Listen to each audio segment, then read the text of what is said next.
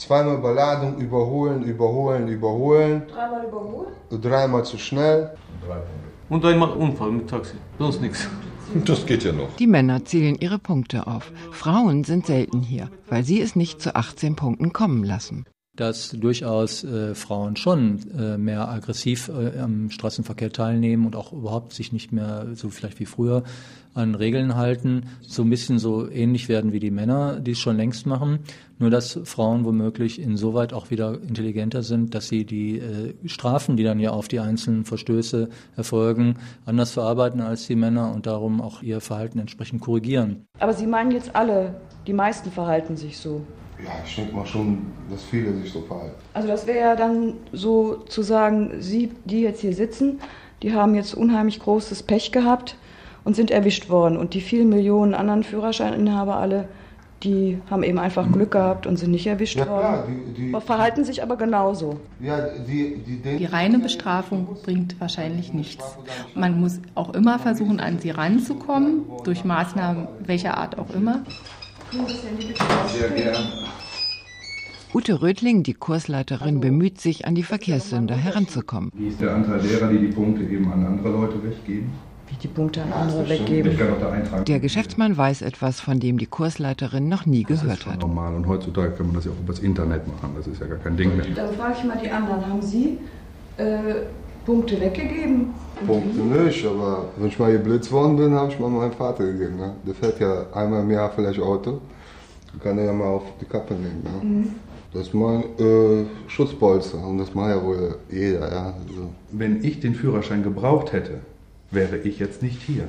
Das kann ich Ihnen so sagen. Dort hätte ich Mittel und Wege gefunden. Und warum sind Sie dann hier? Der Geschäftsmann 26 Punkte, zwei Geschwindigkeitsüberschreitungen, Alkohol mit 0,7 am Steuer, Rechtsüberholen mit Unfallfolge. Zufall, das ist alles. Wir sitzen hier aufgrund von Zufällen. Das würde heißen, 48 Millionen werden noch nicht erwischt. Ja, natürlich, das sind Zufälle. Wachstum, finanzieller Wachstum und äh, Anerkennung äh, und Karriere, die werden dann gebracht von einem Aushilfsfahrer, den die dann kurzfristig dann abonnieren müssen äh, mit ihrem Porsche oder anderen äh, hochkarätigen äh, Limousinen. Und äh, schon die Kursteilnahme selbst ist schon wieder sozusagen ein, teilweise ein Stressfaktor für die, weil die Zeit, die sie jetzt in dem Kurs äh, verbringen müssen, ist eigentlich dann die Zeit, wo sie vielleicht äh, eben halt im, im Anzug mit, mit Krawatte äh, eben halt wichtige Verträge unterschreiben. Und äh, gerade die haben zum Teil auch wenig Einsicht sozusagen in die Notwendigkeit an dieser Teilnahme. Der fährt schon, wenn er 50 mhm. den perfekten Autofahrer gibt. Der Informatiker, 24 Punkte. Fahrerflucht, Nötigung mit Lichthupe, Alkohol am Steuer, Straßenverkehrsgefährdung mit anschließender Körperverletzung. Äh, die, die Frage ist aber ja, was wollen Sie ändern? Was wollen Sie tun? Nicht viel. Bei mir war es der berühmte Zufall, dass ich halt einen einem hinten drauf gefahren bin. Okay, also es ist Ihnen passiert und Sie können gar nichts dagegen tun. Sie sind äh, ihm ausgeliefert. Könnte, nein, ausgeliefert nicht. Das würde ich jetzt gerne mal in die Gruppe geben. Also glauben Sie jetzt wirklich, das ist jetzt Zufall, dass Sie hier naja. sitzen? Ich wusste, dass ich das nicht darf und ich habe es gemacht. Dann ist es ja kein Zufall. Zufall ist nur, dass die Polizei um die Ecke kommt. Das ist dann Zufall. Das wird auch in der Literatur so diskutiert und auch in offiziellen Verlautbarungen, dass aggressives Fahrverhalten zugenommen hat im Laufe der letzten Jahre. Das hängt also mit verschiedenen Faktoren zusammen. Das hängt zunächst mal zusammen mit der objektiven Verengung des Raumes. Das heißt, es gibt immer mehr Autos auf den gleichen Straßen, beziehungsweise so viel mehr Straßen werden nicht gebaut. Und das ist also bei uns allen so, wenn wir uns bedrängt fühlen, dann werden wir eher auch aggressiv. Kann mir jemand mal weiterhelfen, wo wir waren? Ach, hier beim Zufall, genau. Okay, was denken Sie denn? War das jetzt Zufall? Also jeder Mensch wird erwischt bei der Geschwindigkeitskontrolle. Was ist jetzt Zufall? Das ist übel. Also ich denke, wir machen jetzt gleich mal eine Pause, wir gucken das dann mal genauer, mhm. äh, diese Situation an. Und mal gucken, ja. ob wir da was sehen. Aber es hängt auch mit ganz profanen Sachen zusammen. Zum Beispiel, dass der polizeiliche Überwachungsdruck objektiv geringer geworden ist, weil die Polizei auch noch viele andere Aufgaben zu erfüllen hat und also die Verkehrsüberwachung viel geringer ist als früher in den meisten Bundesländern zumindest. Also es ist ganz deutlich zum Beispiel in Berlin zu sehen. Also seitdem Berlin Hauptstadt ist, da hat die Polizei also ganz viele Aufgaben der Absicherung und so. Da sieht man also drastisch den Rückgang von entdeckten Verkehrsauffälligkeiten.